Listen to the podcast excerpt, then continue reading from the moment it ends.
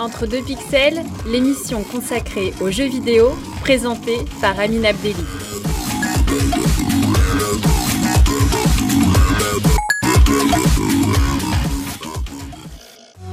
Bonjour à toutes, bonjour à tous, bienvenue dans ce nouveau numéro d'Entre deux pixels, l'émission hebdomadaire qui parle des métiers du jeu vidéo. Aujourd'hui, j'ai avec moi un invité un peu particulier, c'est Franck Fontaine, président de la Fédération française de jeux vidéo. Bonjour Franck. Bonjour Ami. Merci, euh, merci d'avoir accepté mon invitation. Comme, euh, comme à chaque émission, on va tenter dans un premier temps de faire un petit retour sur ton historique dans le jeu vidéo. Donc euh, pour commencer, est-ce que tu peux nous expliquer comment, comment tu as découvert le monde du jeu vidéo?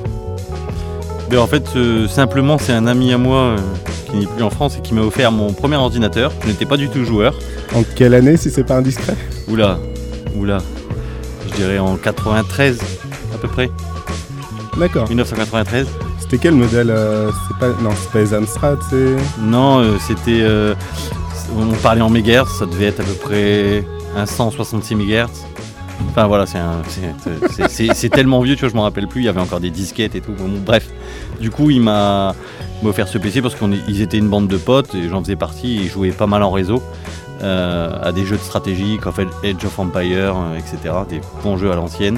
Ils faisaient aussi un peu de, first-person shooter, donc c'était du Half-Life ou du Quake. Et du coup, ils en avaient marre que je jouais pas avec eux, donc il m'a il offert mon premier PC, qu'il a monté lui-même. Et euh, je me suis mis au jeu, il s'est avéré que j'aimais assez bien et on a fait des compétitions ensemble, voilà. Des compétitions, et pour le coup, tu t'es, euh, un peu, euh, t'as brillé par ces compétitions. Est-ce que tu pourrais nous faire un petit récapitulatif de, de ta carrière de joueur? Alors à l'époque, euh, on jouait, euh, même si on avait des pings, euh, maintenant on se plaint, on n'a pas la fibre optique et on, a 80 de ping, c'est la fin du monde. À l'époque, on jouait, on avait la 56K, on jouait sur internet, on jouait avec des Russes, on avait euh, 300 de ping, c'était la folie. Mais il n'empêche qu'on s'amusait bien et les compétitions de l'époque, équivalent aujourd'hui un peu à des championnats du monde, ça s'appelait le Clan Base. C'était un gros site communautaire, on n'y parlait qu'en anglais. Et euh, et il y avait toutes les communautés du monde entier. Et du coup, j'ai fait ces clans bases. Euh, mais moi, à l'époque, c'était sur Medal of Honor. On- je faisais ça en deux contre deux. Donc, je jouais avec un binôme, un ami à moi, qui est toujours ami à moi d'ailleurs, que j'avais rencontré sur Internet, qui a, qui a 10 ans de plus que moi et qui habite le Lot-et-Garonne. Voilà. Bon, ça m'étonnerait qu'ils nous entendent, mais euh, ça fait un peu loin. Mais voilà. Et on a, pendant trois ans consécutifs, on a, on a fait top 5 mondial. Voilà. Ah ouais, quand même. sur, euh, ouais, c'est quand même assez, assez impressionnant. Et derrière, le fait d'être euh, si bon, c'était sur Medal of Honor. Oui, tout à fait. Le fait d'être aussi bon, ça a pu t'ouvrir une carrière de joueur professionnel? Pas du tout, c'était pas l'objectif, c'était pour moi un loisir, une détente, on s'amusait bien. Le soir après le travail, c'était vraiment une détente euh, sympathique et euh, c'était pas l'e-sport qu'on peut connaître aujourd'hui avec euh, devenu un métier, une professionnalisation autour de l'image, de l'e-sporteur, etc., du, du compétiteur en tant que tel. Euh, nous, c'était purement loisir. Voilà. D'accord. Et donc, euh, à cette période-là, tu avais à peu près quel âge euh, pour resituer Euh, ben, j'avais, j'avais, j'avais 10 17, 18 ans. D'accord. Et euh, après, est-ce que tu as continué sur d'autres jeux à te classer aussi bien ou euh, Pas du tout. ça a été la. En fait, pas euh, du tout pour, la, pour deux raisons. Premièrement, parce que les jeunes qui arrivaient, j'ai vite vu qu'ils étaient bien meilleurs que nous. Donc, comme je suis pas trop pour la défaite, bah, j'ai préféré arrêter. autant, autant être honnête. C'est un peu radical quand même. Il y avait peut-être des options, d'autres options, euh, non? Non, mais au-delà de ça, c'est qu'après Medal of Honor, tous les autres jeux, bon, faut, faut, faut vraiment être, euh, être dans le jeu vidéo pour comprendre, mais tous les autres jeux n'étaient n'étaient pas aussi intéressants pour moi, en tout cas. Euh, Il y avait trop de réalisme à la Call of Duty avec des feuillages de partout, c'était pas assez épuré. Je suis vraiment né avec le modèle, le modèle épuré à la Half-Life, euh, module de Valve, donc on pourrait encore aujourd'hui euh, dire euh, bah, je pourrais jouer à CSGO, j'y joue un peu, pour ceux qui connaissent un peu. Mais tout cet aspect de recul, de réalité, on n'avait pas ça du temps de Medal of Honor. En plus, moi, je jouais qu'au sniper, donc c'était hyper précis. On était là pour shooter et voilà. Donc, tous, les, tous les jeux arrivant après, euh, après les années 95, je, vraiment, je m'y suis pas retrouvé. Et puis, euh, l'âge avancé aussi arrivant, quand j'avais pas loin de 20 ans, euh, j'ai tout de suite voulu créer, créer une association et encadrer des jeunes. Voilà. Donc, je passe à autre chose. Et donc, euh, l'association que tu as créée, c'était euh, E2G, si je ne me trompe pas? Pas du Ou tout. c'en était encore une autre? Ouais, D'accord. Ah. Ça s'appelait à l'époque, ça s'appelait Medal Family. Euh, Medal Family qui s'est transformé ensuite en Multigaming Family parce que on a, on a ajouté euh, à Medal of Honor, on a ajouté Call of Duty 4 à l'époque. Donc on avait plusieurs équipes sur plusieurs jeux, d'où Multigaming Family, pour garder le, tag MF à l'époque de Medal Family, voilà. Et puis, euh, puis petit à petit, en encadrant les joueurs, on a vu qu'il allait falloir un peu d'argent, comme une association de boxe ou de pétanque, pour pour emmener nos joueurs à des compétitions un peu plus nationales, voire euh, européennes. Il nous fallait des fonds. Ces fonds, on pouvait les avoir soit par le sponsoring, mais je savais aussi que ça allait avoir, ça, avoir qu'un temps. Euh, du coup, on s'est dit, ben, on a malgré tout un savoir-faire euh, dans le jeu vidéo. On fait des petites LAN, on fait des petites compétitions dans un garage. Je pense que c'est voué à évoluer. Et on a été un peu les précurseurs avec d'autres qui existent toujours par ailleurs, des, des premières compétitions en LAN de 200, 300 joueurs. Voilà. Et le gap entre, entre son garage et euh, une, une grosse LAN avec, une centaine de joueurs, au moins, voire plusieurs, comment, comment est-ce qu'on passe ce gap-là Qui me paraît assez, assez énorme? Mais c'est uniquement la partie technique. C'est que quand on fait une LAN avec des potes, on a, on, a un petit hub euh, pour brancher les ports RJ45, euh, basta. Quand on commence à monter en nombre de joueurs, on va plus avoir des gros switch Cisco, pour, pour pas trop citer de marque. Bon, de toute façon, ils sont leaders. Donc voilà, mais des gros switch euh, manageables en port giga, etc. Et de manière à... Donc après, c'est vraiment une partie technique. Plus on a évolué, après, on avait un ingénieur réseau qui travaillait pour nous, avec nous, euh, bénévole, toujours.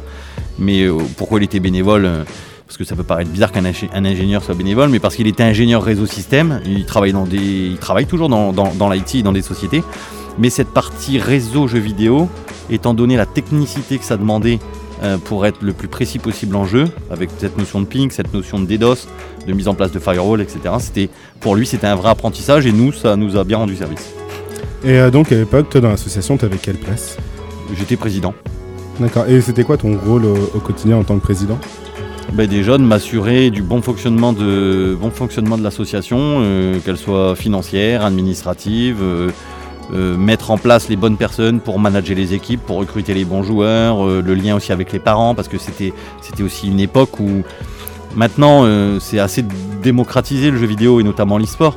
Mais il y a 15 ans, c'était pas la même chose. Quand on a créé l'association, il a fallu nous ouvrir un compte bancaire. Je te prie de croire que trouver une banque qui accepte de créer une association de jeux vidéo, j'osais pas dire e-sport, on parlait un peu de cyberathlète à l'époque, mais c'était très très très difficile. Et donc, dans l'association, tu étais quand même bénévole Ah oui, j'ai toujours été bénévole, je le suis toujours aujourd'hui. D'accord. Et comment, comment est-ce que tu faisais Enfin, t'avais un travail à côté? Oui, tout à fait. D'accord. C'était quel, euh, quel travail? C'est pas indiscret? C'était en lien avec le jeu vidéo ou... Ah, pas du tout. Pas du tout? Alors moi je fais le grand écart, je suis dans le bâtiment. D'accord. Euh, j'ai fait des études dans le bâtiment et euh, aujourd'hui je suis, je suis responsable technique pour un industriel qui fait de la restauration du patrimoine ancien. D'accord. Donc, c'est quand même euh, très technique et pas du tout, pas du tout high-tech. Donc, c'est. Ah oui, enfin, pas du tout. Bah, des- On peut, à certains moments. Mais, euh, mais voilà, en effet, quand je restaure une église, une cathédrale, une collégiale, il n'y a pas trop d'Haïti. Et euh, donc, au fur et à mesure, tu as dû voir l'évolution d'un peu du, du monde de, de. Qu'est-ce que, quel recul tu as sur l'évolution que ça a pris? Sachant que là, c'est en train de se professionnaliser de plus en plus. Il y a des joueurs pros, je pense notamment sur Overwatch ou même sur, sur CS, enfin la plupart des joueurs pros. C'est devenu un métier où tous les jours ils s'entraînent 5 à 6 heures par jour, si c'est pas plus, c'est, souvent plus. Qu'est-ce que, quel est ton avis, toi, qui a, qui a un peu ce, regard extérieur là-dessus? Bah, Il y, a, hum, y a un peu plus de 15 ans déjà, je disais que ça allait, ça allait, euh, ça allait être ce que c'est aujourd'hui. Euh, et tout comme aujourd'hui, je peux te dire que dans 10 ans, ce sera euh, une discipline nationale et internationale, certainement autant, si ce n'est plus, regardée qu'un sport comme le football par exemple. On a dans le jeu vidéo, il y a une notion de théâtralisation, il y a une notion de compétition, et il y a eu une notion qui a été travaillée euh, depuis, euh, depuis plus de 10 ans de starification des joueurs avec une fanbase. Les éditeurs de jeux vidéo y ont contribué, et tu sais comme moi qu'ils ont quand même, les éditeurs, un pouvoir marketing intéressant. C'est pas pour rien que le jeu FIFA est le bien culturel le plus vendu au monde. Euh, un jeu comme GTA par exemple euh, est, rentable dès sa, première, dès, sa première journée de sortie. Donc tout ça c'est pas pour rien, c'est pas anodin. Et puis les grosses plateformes de streaming nous aident aussi à tout cela. Euh, les Twitch et on en, a eu plein d'autres, ou Net TV, etc., etc. On en a eu plein, Dailymotion. Tout ça, ça nous aide. Ça nous a aidé, ça continue de nous aider dans, la starification des joueurs et, et du coup des compétitions en tant que telles. Mais euh, pour autant, est-ce que c'est un modèle économique euh, viable en fait de seulement de se baser seulement sur le, sponsoring et sur la publicité? Est-ce que sur le long terme, c'est vraiment une bonne idée? Le, ce qui va, le long terme, ce qui va vraiment euh, faire que l'e-sport deviendra rentable, parce qu'aujourd'hui, c'est un modèle économique encore difficile. On a un associatif fort, très fort, et je pense qu'on va en parler à l'issue de, l'interview. Euh, à côté, on a des sociétés euh, qui sont émergentes et qui grossissent de plus en plus, qui sont- font partie de gros fonds de pension, qui sont avant-gardistes et ils savent que le jeu vidéo va être rentable. Mais comment il va être rentable, à mon sens, euh, uniquement via les droits de retransmission TV. Voilà. Le sponsoring, le sponsoring aura lieu sur la retransmission, sur le live, au même titre que aujourd'hui sur les chaînes de télé, ben, la télévision, euh, je parle pas de la télé publique, on va dire la télé privée, elle est en grande partie subventionnée par la publicité. En grande partie, ben, ça va être la même chose. L'événement de jeux vidéo sera en grande partie financé euh, par les annonceurs. D'accord. Ça me paraît un peu, un peu compliqué, non Dans le sens où les, les jeunes, notamment, vont de moins en moins regarder la télé et vont de plus en plus aller sur YouTube. Sachant que beaucoup de programmes sur YouTube sont financés en partie par la télé, par TF1, par ce genre de choses. Oui, parce que tu, toi, tu vois YouTube avec MyTF1, etc. Par contre, je suis Non, ou même les Cypriens, les Squeezie, qui est, enfin, leur régie pub, enfin, de, de com, il me semble, appartient à un groupe de TF1. Oui, parce qu'ils l'ont bien voulu ainsi. Euh, mais aujourd'hui, par exemple, euh, tu prends un- une, une grosse organisation, euh, sans faire leur publicité, mais ESL, qui est Turtle Entertainment, euh, dans leur capitale, il y a les cinémas Gaumont qui sont rentrés. À mon avis, c'est pas pour rien. Ils ont commencé déjà l'été, pendant les périodes creuses, de balancer euh, sur le grand écran des compétitions jeux vidéo. Ils sont contents, ils remplissent les cinémas alors qu'il n'y a personne l'été. Euh, et tout ça, c'est pas pour rien. Donc les annonceurs, il y aura plusieurs canaux de diffusion, il y aura euh, des gros diffuseurs nationaux comme tu as cité, TF1, etc., qui prendront et qui tireront leur épingle du jeu. Par contre, l'avenir du jeu vidéo, l'avenir de l'e-sport, ça sera un peu du, du cinéma, du, de la compétition un peu à la clé. Un petit peu comme. Euh, euh, alors, moi, je suis pas très télé, euh, mais euh, t'as un peu un truc comme Deezer sur, euh, pour regarder des, des séries. Je sais Bah, plus. Netflix. Netflix, pardon, c'est ça. Et ben, je pense que le Netflix du jeu vidéo naîtra à un moment donné.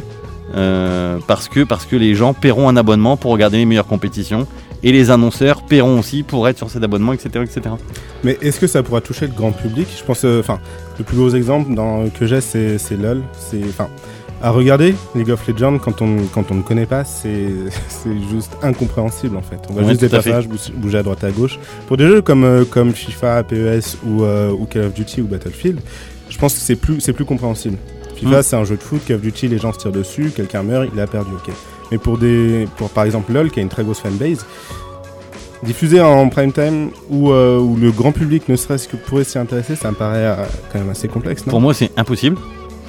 C'est impossible parce que tu l'as dit toi-même, League of Legends, euh, même d'autres jeux, c'est incompréhensible. Ceux qui sont à peu près compréhensibles, Call of Duty, etc., ils sont, ils sont viol- trop violents pour être vus sur grand écran, surtout à des horaires traditionnels. J'ai vu une chaîne qui nous a pondu euh, de l'e-sport à 3h du matin, ça sert à rien, personne qui va regarder la télé. Si c'est Encore que souvent les compétitions sont diffusées, euh, par exemple aux States en pleine journée, et donc nous, forcément, il fait nuit. Oui, Donc, euh, mais du coup, il faudrait regarder. mais bon, je veux dire, quand on lance un programme euh, et qu'on est une chaîne euh, euh, TF1, etc., il nous faut tout de suite des millions de vues. C'est pour que ce soit. Voilà. Parce qu'on remplace ça par des grosses émissions.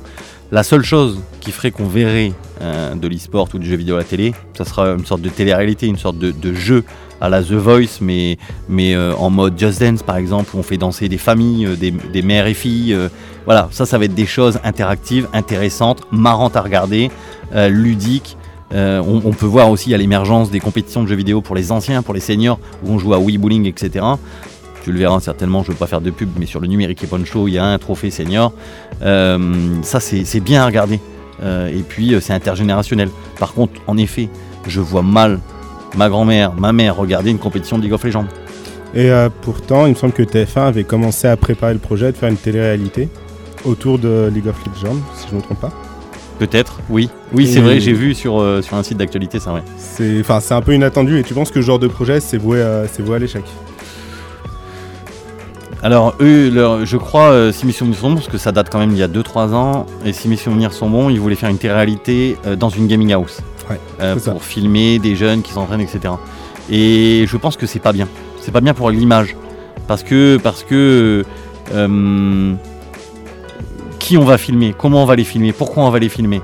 Je pense qu'un e-sporteur, euh, comme un sportif de haut niveau, euh, n'est pas un animal de cirque et ne doit jamais le devenir. Et si on veut démocratiser et dédiaboliser l'image du jeu vidéo, euh, il est important de faire attention à l'image qu'on va lui donner vis-à-vis du grand public.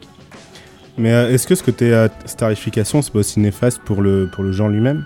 Je pense, par exemple, sur Overwatch, je sais pas si tu suis un peu la scène ou pas du tout. Peu. le- Il y en a beaucoup de scènes. c'est sûr, surtout aujourd'hui. En gros, il y a des équipes qui sont montées, notamment Dallas Fuel qui a recruté XQC, un joueur canadien qui était déjà suivi sur, euh, sur Twitch, il avait une énorme fanbase, et en termes de, de, mécanique, de, de mécanique de jeu, je dis pas qu'il est mauvais non plus, mais c'est un joueur moyen, moyen plus. Donc ils auraient pu recruter quelqu'un d'autre, mais ils ont décidé de le recruter lui, parce qu'il avait déjà sa fanbase. Oui. Donc, est-ce que le fait de starifier les joueurs à ce point-là, ça va pas donner des, des parties moins, moins intéressantes, un jeu, un jeu un peu en deçà? Alors quand on parle purement technique, euh, je te dirais oui. Mais après, euh, il, en est, il est quand même important de rappeler qu'il y a une économie à tenir. Et euh, je pense que même on voit là, on, on vo- on pourrait, très, très fort en football ou en sport, mais je pense que même dans le sport traditionnel, on voit la même chose. Euh, je pense que recruter, euh, je vais peut-être paraître vieux quand je dis ça, mais recruter David Beckham par exemple, où je sais que c'est un, c'est, un objet marketing monstrueux, et parce qu'il est beau gosse, parce que voilà, il séduit aussi bien les, les hommes que les femmes. Je pense que voilà, est-ce qu'il est bon? J'en sais rien. De toute façon, je, je regarde pas le football. Mais quand je regarde son image, euh, je dis voilà, c'est un bel objet marketing. Je pense que dans le jeu vidéo, on a la même. Et par exemple, euh, ce que tu me citais, Overwatch, je connais pas bien, mais tu dois connaître par exemple Gotaga. Euh, Gotaga, c'est un monstre du streaming. C'est, il a une fanbase euh, monstrueuse. Après, Gotaga a eu la trajectoire inverse, où d'abord ça a été un joueur pro, et il a gagné de nombreuses compétitions. Oui. Et après, d'après ce que j'ai compris, il s'est mis au streaming. oui. En ayant déjà Mais avant, il avait déjà une grosse communauté via YouTube. Avant de rentrer euh, et de créer, euh, il a fait partie des créateurs de Vitality euh, et il était chez Millennium. Mais ça, enfin pour moi, Gotaga, c'est un super joueur, hein, mais c'est pas non plus un joueur à l'image de la fanbase qu'il a. C'est-à-dire? Bah pour moi, il y a de, de- des joueurs bien meilleurs que Gotaga, euh, mais qui n'auront jamais la fanbase de Gotaga, qui seront jamais une star comme Gotaga. Après, pour ce genre de cas, c'est euh, c'est un peu une exception, j'ai l'impression. Il est tellement suivi, tellement, tellement populaire, pourrait, il pourrait difficilement y avoir deux, deux Gotaga en quelque sorte. Ah oui, non, mais c'est sûr. Mais hum, c'est pour ça que je pense que la starification est importante. Elle est importante, en effet, elle peut faire euh, dévier euh, certaines euh, valeurs techniques de certains jeux, mais, euh, mais je pense que si on veut déplacer des foules dans des stades, pour regarder un match, il faut qu'on ait des joueurs qui soient suivis. C'est important. Et c'est sur ces paroles qu'on va faire une petite pause musicale. On va s'écouter euh, This is America de Childish, Childish Gambino.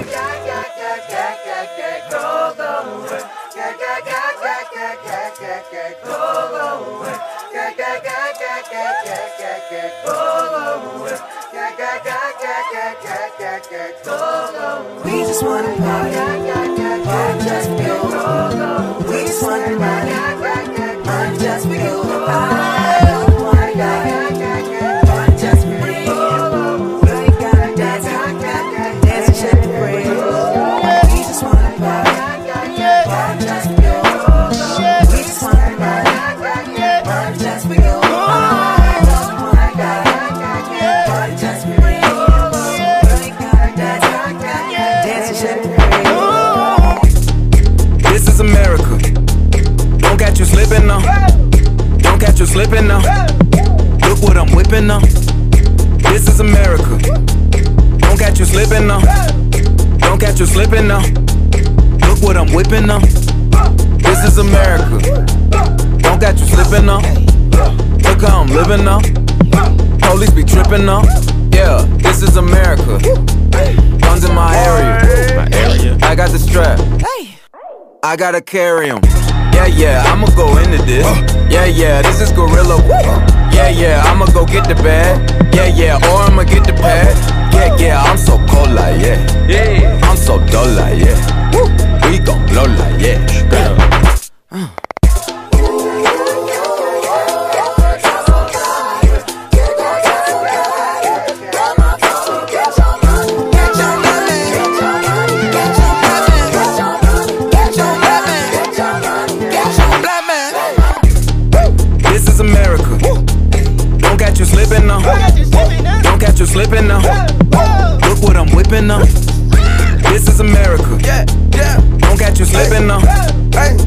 You slipping now.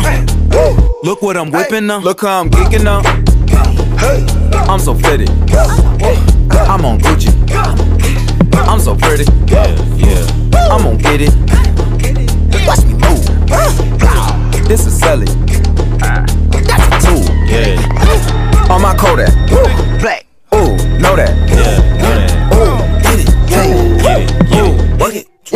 Hundred bands, hundred bands, hundred bands. Contraband, contraband, contraband. I got the plug on who a hawker. Whoa. They gonna find you like Baka. Blah. America. I just checked my follow and listen. You motherfuckers owe me. Get your money, black man. Get your money, black man.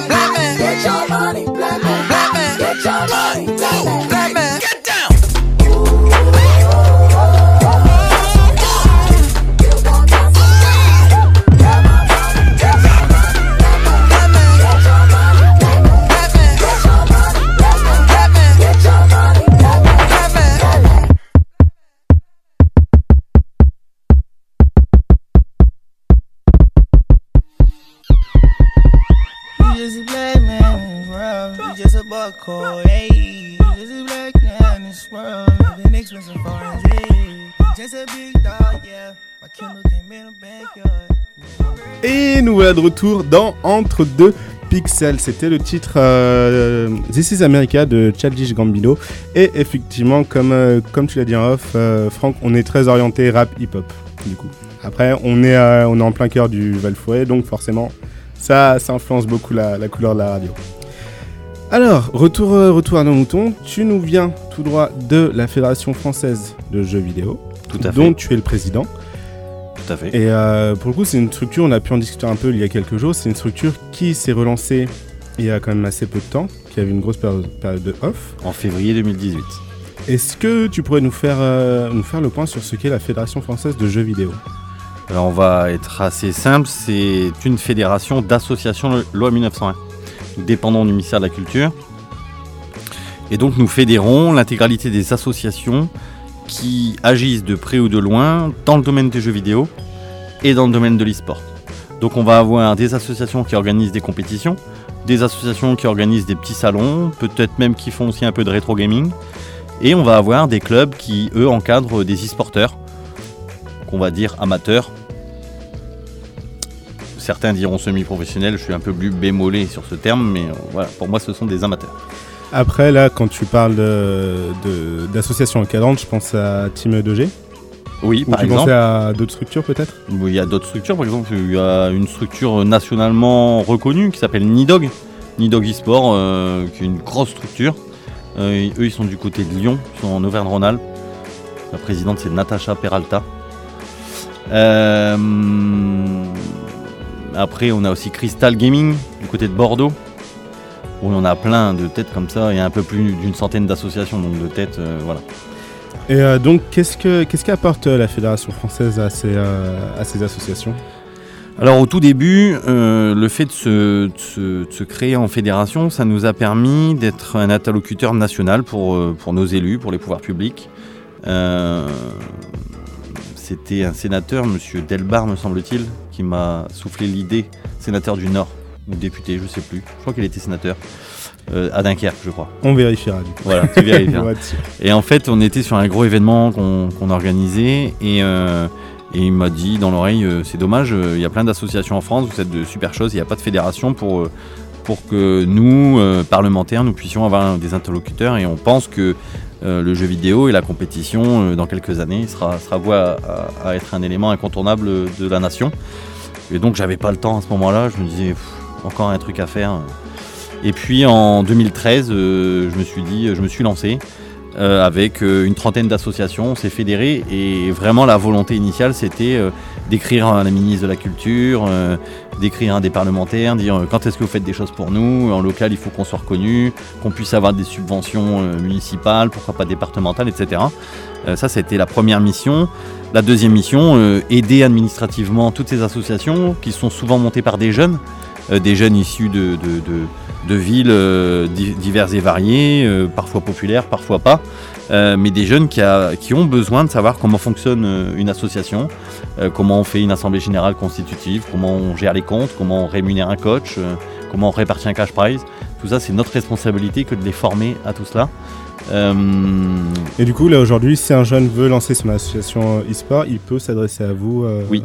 Oui, oui, oui. On demandera qu'il soit minimum 3 pour avoir un président, un vice-président, un trésorier. Euh, on peut lui co-rédiger ses statuts, son règlement intérieur. On va l'aider, on va l'écouter, on va, l'entendre pour savoir ses objectifs. Et on va lui créer son association. euh, et ensuite, on veillera à, ce que l'association soit, euh, soit dans les clous. parce que c'est aussi, toutes ces associations, ce sont notre vitrine, notre vitrine locale. Et dernièrement, du coup, une fois que je t'ai dit les, deux grandes lignées euh, importantes de la FFJV, dernièrement, ce qui va être annoncé, c'est que à nos associations, on va leur offrir, leur offrir pardon, euh, la création de Coupe de France. Donc on va lancer nos propres Coupes de France, l'une sur le football virtuel et l'autre sur le versus fighting, donc les jeux de combat. Et ce sont nos associations qui, en local, vont organiser avec les élus locaux euh, des compétitions qui seront des phases qualificatives communales, puis départementales, puis régionales, donc appuyées sur nos référents régionaux.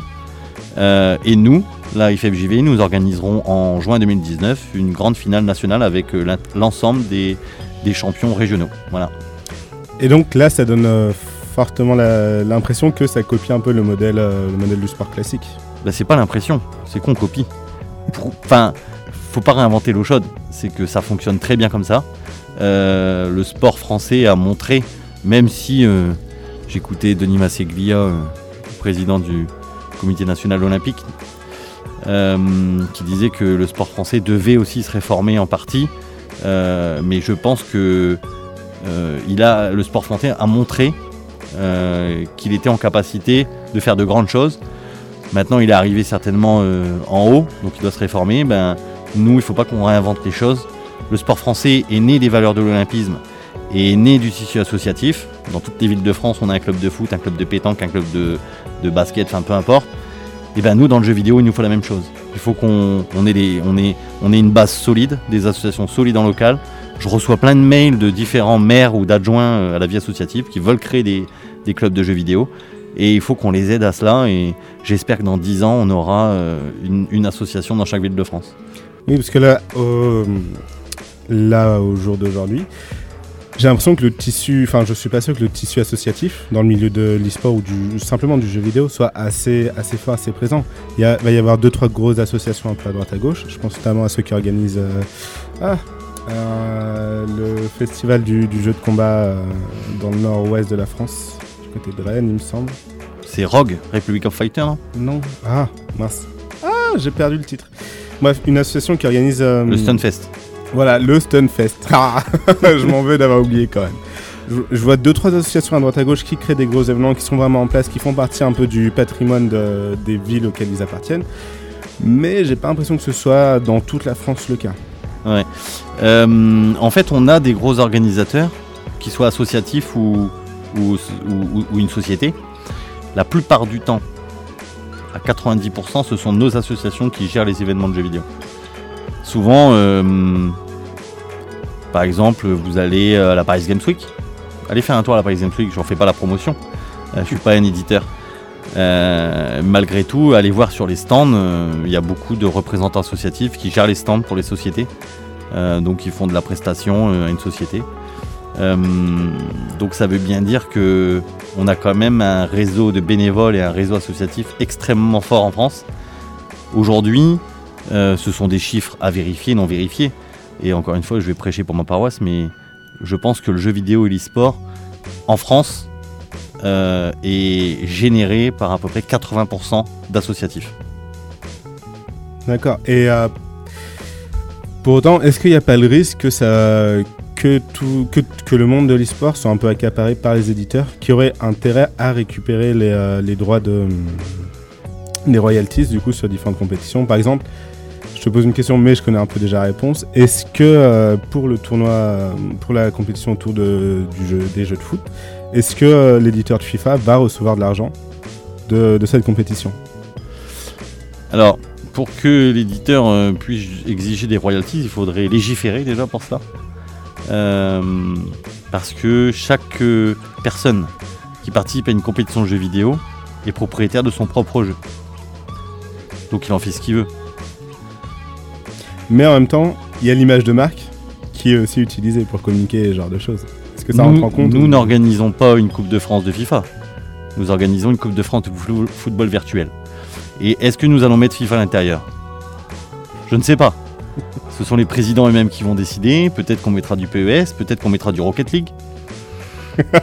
Pourquoi tu rigoles? Ah, même- Rocket League, quand on parle de foot, bon. ah, Ah bah, c'est un jeu de football virtuel. Ok, on a des voitures qui tirent dans les buts, mais c'est un jeu de football virtuel. D'accord, d'accord. Et bon. c'est populaire. Et euh, ça joue tranquillement. Un enfant de 4, 5, 6 ans, il peut, il peut faire la compète. C'est assez ludique. Moi, je dis euh, pourquoi pas? Pourquoi on devrait euh, aller vers ce qui se vend le plus? Parce que le plus marketé Moi, je suis pas forcément pour. Encore une fois, c'est pas moi qui vais décider. Ce sont les présidents d'associations qui, le 9 octobre, réunis en bureau fédéral, vont voter la licence, en tout cas les licences qui vont nous permettre de faire nos Coupes de France. Donc non, euh, un éditeur euh, n'a aucunement euh, l'exigence à nous demander des royalties. D'accord. Pour en revenir aux missions de la Fédération française de jeux vidéo, tu avais dit que vous aviez la volonté de peser sur les décisions politiques. Là, aujourd'hui, quels sont les, grands combats, j'ai envie de dire, que vous êtes en train de mener là-dessus, au niveau des politiques? Bah, aujourd'hui, c'est pas vraiment un combat. On a la chance que euh, François de Rugy, quand il était encore président de l'Assemblée nationale, a validé la création d'une commission jeux vidéo à l'Assemblée nationale, euh, qui est présidée par Denis Masseglia, non pas le président du Comité national olympique, mais un député, euh, me semble-t-il, du Maine-et-Loire, qui est, un ancien joueur par ailleurs. Comme quoi, on peut être joueur et finir député, c'est pas mal quand même. Euh, et donc, euh, donc euh, on, ce député auditionne toutes les grosses entités en lien avec le jeu vidéo. On l'a déjà rencontré, on le rencontrera encore. L'objectif, c'est de légiférer, légiférer intelligemment pour ne pas oublier les éditeurs, ne pas oublier les quelques entreprises qui font de l'e-sport et qui font du jeu vidéo, et à mon sens, ne pas oublier ces milliers de bénévoles qui font l'associatif français. Voilà. Donc euh, c'est pas un combat, c'est juste euh, euh, bah, être toujours proche, répondre aux attentes et, euh, conserver une fédération euh, proche de ces associations pour remonter euh, de façon euh, semestrielle, euh, voire trimestrielle, tous les besoins et, euh, à ce député. Voilà. Après, euh, en local, nous avons mis en place des référents régionaux qui, eux, sont, euh, sont davantage proches des élus départementaux, régionaux, mais aussi euh, communaux. Voilà. Et aujourd'hui, les élus, c'est vraiment une demande, euh, demande. Enfin, ils ont, ils prennent conscience de ce qu'est l'e-sport et de du jeu vidéo en général? Oui, vraiment, euh, vraiment, beaucoup d'élus euh, nous écrivent parce qu'ils ont envie de mobiliser les jeunes. Il y a le sport qui est vraiment euh, un, lien social euh, extraordinaire. On va avoir la musique aussi qui est un lien social. La musique, c'est quand même euh, assez cher à mettre en place des choses pour les jeunes. Et il y a le jeu vidéo. Et le jeu vidéo, aujourd'hui, tous les élus qui nous écrivent, ils savent, ils savent pas par où commencer.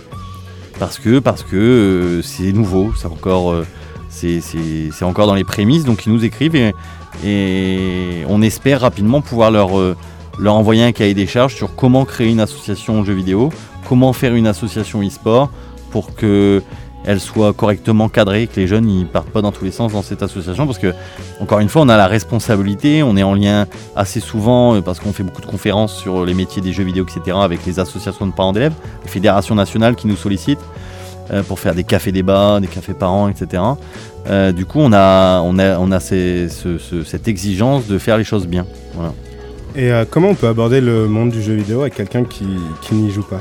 Qui voit juste, par exemple, son, son enfant jouer à Fortnite tous les, tout- toutes les après-midi, tous les soirs.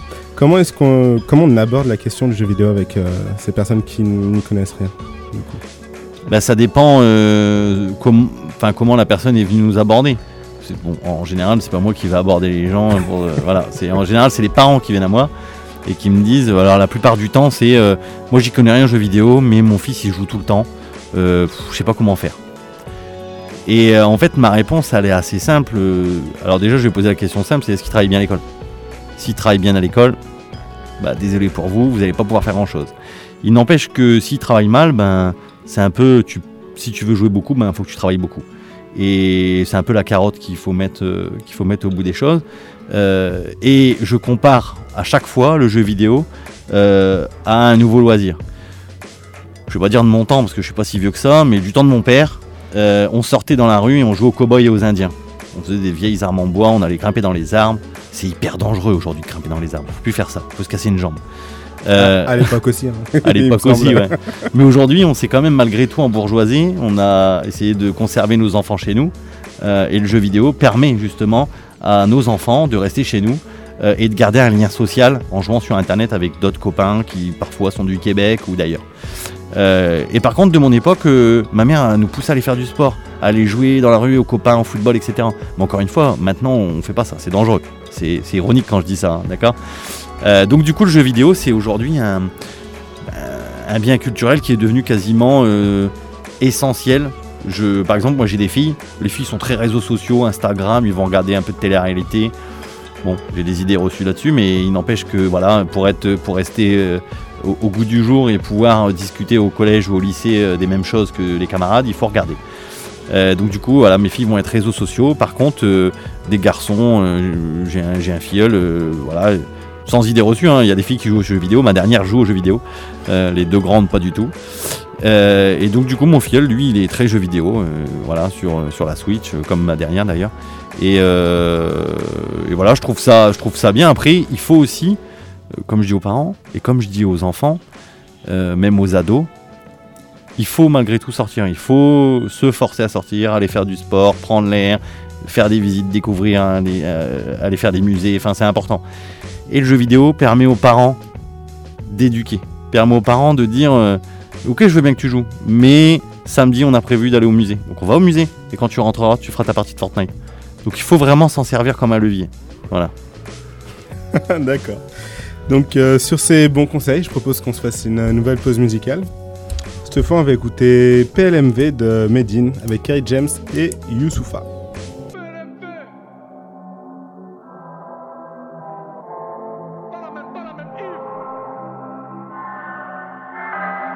Trop de choses nous séparent, on n'a pas la même vie. Dès le départ, on n'a pas la même vie. Pourquoi tu me compares, on n'a pas la même vie. Ne me juge pas, on n'a pas la même vie. J'ai besoin d'apprendre, besoin de pardonner. J'ai beaucoup de choses à vendre, peu de choses à donner. Cette vie est d'accord, mais fallait bien manger. On se noie dans l'alcool avant d'apprendre à nager. Les gens nous jugent trop, mais je m'en fous de leurs paroles. C'est pas leurs propos qui vont nourrir la daronne. Ma vie c'était le bordel à frauder le métro. La police qui me guette parce que je reste un négro. Et parfois je me sauve avant que cette vie me malmène. Je peux pas aider les pauvres si je reste pauvre moi-même. J'avais les poches vides, mais j'ai aucun remords. On n'a pas la même vie, mais on a la même mort. Trop de choses nous séparent, on n'a pas la même vie. Dès le départ, on n'a pas la même vie. Pourquoi tu me compares, on n'a pas la même vie. Ne me juge pas, on n'a pas la même vie. Trop de choses nous séparent, on n'a pas la même vie. Dès le départ, on n'a pas la même vie. Pourquoi tu me compares, on n'a pas la même vie? Ne me juge pas, on n'a pas la même vie. PLMV. Les Gaulois, c'est pas mes ancêtres, mais mon grand-père qui fumait des Gauloises. Issu d'une famille de gangsters, les cortèges de mariage qui servent de go fast. Pas les mêmes, pas les mêmes lieux. Je viens pas de Panama, même pas les mêmes vieux. Pas les mêmes, pas les mêmes que, mais même l'eau, ça peut éteindre le feu. Prendre la vie d'un homme, c'est moins difficile la deuxième fois. Une vie de you voix, même à la mort on se fait flasher dans le corbillard Le shit, un animal de compagnie. Tu sens le quartier qui te contamine. L'imam récite une dora sur une dépouille de braqueur et tout le monde dit amine. Les mères pleurent des rivières sous leur phare à paupières. Quand on se fiche de la mort de leur fils comme celle de Farah Fawcett. Mon cœur, c'est du bois mort. Le regard bleu acier. Une sœur à la mort découvre le corps de son frère violacé. Trop de choses nous séparent, on n'a pas la même vie. Dès le départ, on n'a pas la même vie. Pourquoi tu me compares, on n'a pas la même vie. Ne me juge pas, on n'a pas la même vie. Trop de choses nous séparent, on n'a pas la même vie. Dès le départ, on n'a pas la même vie. Pourquoi tu me compares, on n'a pas la même vie. Ne me juge pas, on n'a pas la même vie. T'envis mon passé, t'es fou, quelle idée Chez nous, chaque jour fut à risquer comme dans Training Day Yeah, sans sortir indemne quand on trafic d'aime C'est rare comme une saisie de stupéfiants sans indice Yeah, je distance pas mon vécu mais mon volant du lambeau J'ai trop joué avec le feu, t'as vu, j'ai le cœur en lambeau chez nous, les mauvaises herbes s'arrosent à l'essence. On est plus souvent au cimetière qu'au convalescence. Yeah. Je pourrais me faire violer ou tuer par un flic. Tu m'entendras pas crier vive la République. Ponk, je viens du 9-4, je viens des HLM. Je suis vu comme un macaque, j'ai HM. Trop de choses nous séparent, on n'a pas la même vie. Et le départ, on n'a pas la même vie. Pourquoi tu me compares, on n'a pas la même vie. Ne me juge pas, on n'a pas la même vie. Trop de choses nous séparent, on n'a pas la même vie. Et le départ, on n'a pas la même vie. Pourquoi tu me compares, on n'a pas la même vie. Et le départ, on n'a pas la même vie. Pas la même vie. Oui. Pas la même vie. Pas la même vie. Pas la même vie. Oui. Pas la même. Pas la même. Pas la même vie. Et nous sommes de retour dans Entre deux pixels euh, sur euh, LFM Radio 95.5. Je suis toujours en compagnie de Franck Fontaine, le président de la Fédération française de jeux vidéo. Pour terminer, je propose qu'on aborde, euh, qu'on reste un peu dans l'e-sport forcément, et qu'on parle des- de la future grosse compétition qui va arriver euh, dans quelques, quelques années, mais ça arrive très vite, les, euh, les prochains JO qui auront lieu à Paris. Un gros sujet. pour le coup, un assez gros sujet qui est en, discussion, d'après ce que j'ai compris. Euh, au niveau de l'e-sport, où ça en est? Emmanuel Macron avait montré qu'il avait la volonté d'intégrer l'e-sport au sein des JO, mais euh, il n'est pas seul décisionnaire pour ça. Alors non, c'est vrai qu'il n'est pas seul décisionnaire, il n'empêche que quand on a eu l'information, euh, je pense que l'écosystème de l'e-sport et du jeu vidéo ont été ravis de l'entendre.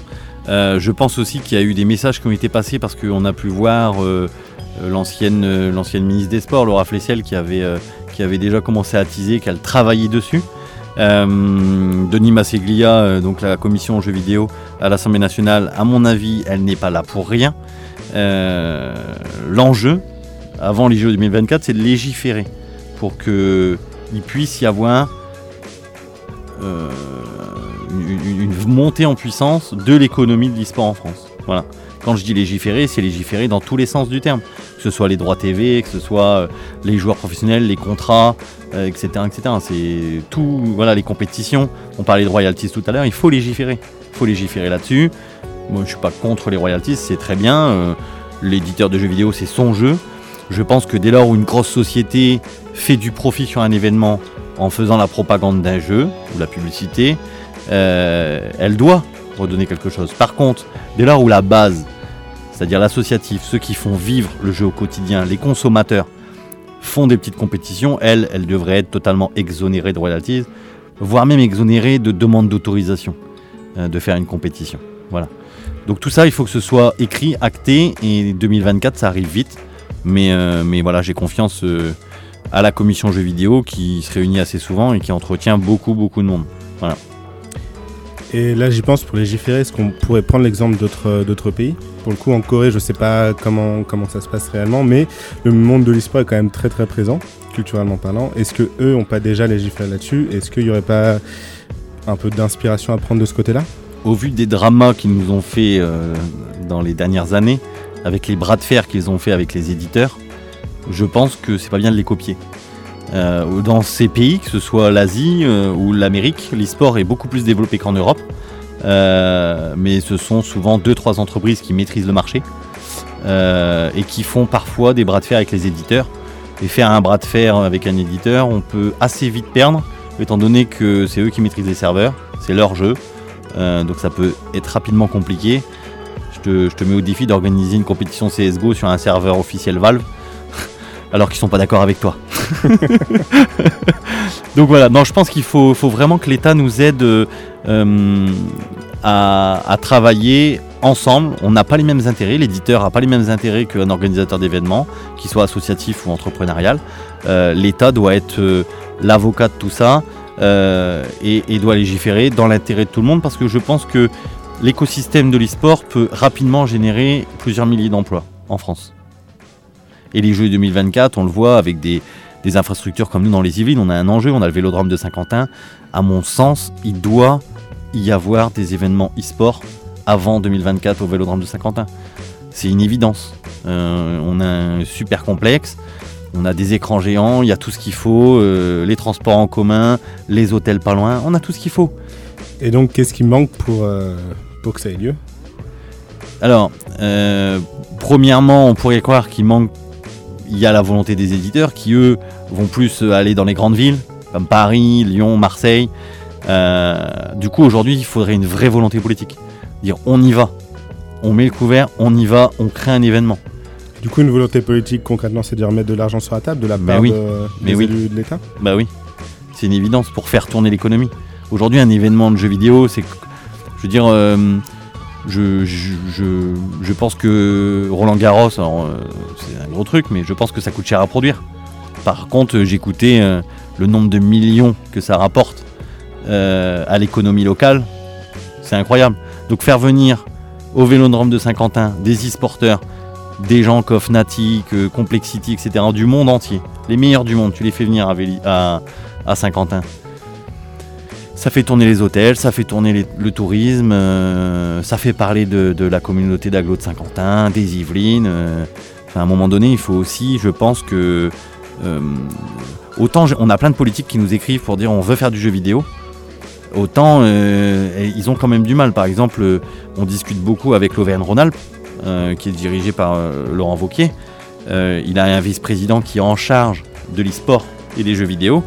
Ils veulent faire des choses, mais euh, soit on fait des petites choses avec l'associatif, et c'est très bien, mais il faut les faire. Euh, soit on fait des grosses choses, et là, il faut mettre un billet sur la table, et là, mais il faut, faut aussi faire un- une belle chose, il faut faire un appel d'offres. Je, Un vrai appel d'offres. voilà, un vrai, voilà, un vrai appel d'offres avec un vrai projet. Euh, voilà. Je Et- n'en dirai pas plus sur ce sujet. Mais les, les vrais reconnaîtront, pour le coup. Mais euh, est-ce que, je pense euh, aux événements qui, euh, qui est organisé à Poitiers, la Gamer Assembly, si Oui. je ne me trompe pas. Est-ce que c'est pas un modèle à suivre aussi Ou est-ce que ça c'est plus associatif et euh, finalement ça a pris de l'ampleur un peu C'est un modèle à suivre. C'est un modèle à suivre parce que c'est associatif. C'est une bande de potes qui ont créé leur LAN, qui a grossi d'année en année. Et puis on a Poitiers qui a mis la main au portefeuille pour les aider à faire un truc plus gros. Et aujourd'hui on a le Grand Poitiers, la communauté urbaine ou d'aglo, je sais plus ce que c'est, qui a encore mis de l'argent et qui soutient l'événement. Aujourd'hui c'est un des plus, c'est le plus gros événement français. C'est énorme. Ça passe à TF1 tous les ans. C'est incontournable. J'y vais tous les ans. Autant la Paris Games Week, je peux le zapper une année, je m'en fiche. c'est un événement marketing. Bah, Enfin, après la Paris Games Week, c'est organisé par les éditeurs et Voilà. en termes de salon au niveau international. Même si c'est dans le top 5 mondial, ça pèse pas lourd en termes d'annonces et de- d'expos. Oui. Donc forcément. Et puis en compétition, il se passe euh, peanuts. Euh, moi j'adore la compète, tu vas à la Paris Games Week, euh, bon, ça va pas du rêve, tu vas à la Gamers Assembly, bah t'as toutes les structures en France. Tout le monde se bat pour aller à la Gamers Assembly. Je sais plus l'année dernière combien ils ont fait de joueurs, 1900 joueurs, un truc comme ça, connectés sur le même réseau. C'est un truc de ouf. Ce sont que des bénévoles. Attention. C'est- extraordinaire ce qu'ils font. C'est 10 000 entrées visiteurs, enfin, faut, faut se rendre compte du truc. C'est un, un exemple pour la France. Faut vraiment le suivre. On arrive, euh, on arrive bientôt au bout de, au bout de l'émission. Je, je t'avais demandé de, de faire un petit, un petit truc avant de venir. je sais pas si tu t'en rappelles. Comme, euh, comme à chaque fin d'émission, je te, je te demande de nous choisir un- une recommandation d'un jeu vidéo. Ah oui, tu m'avais dit ça. Ouais. Euh, et en fait, quand tu m'as dit ça, j'ai pensé tout de suite euh, un jeu qui est pas dans les standards. Personne, je suis sûr, connaît. Personne là qui nous écoute, personne connaît. Ça s'appelle Malkirs. Malkirs, ça, t'as vu? Ah, vu? là, euh, tu me prends un défaut là pour le coup.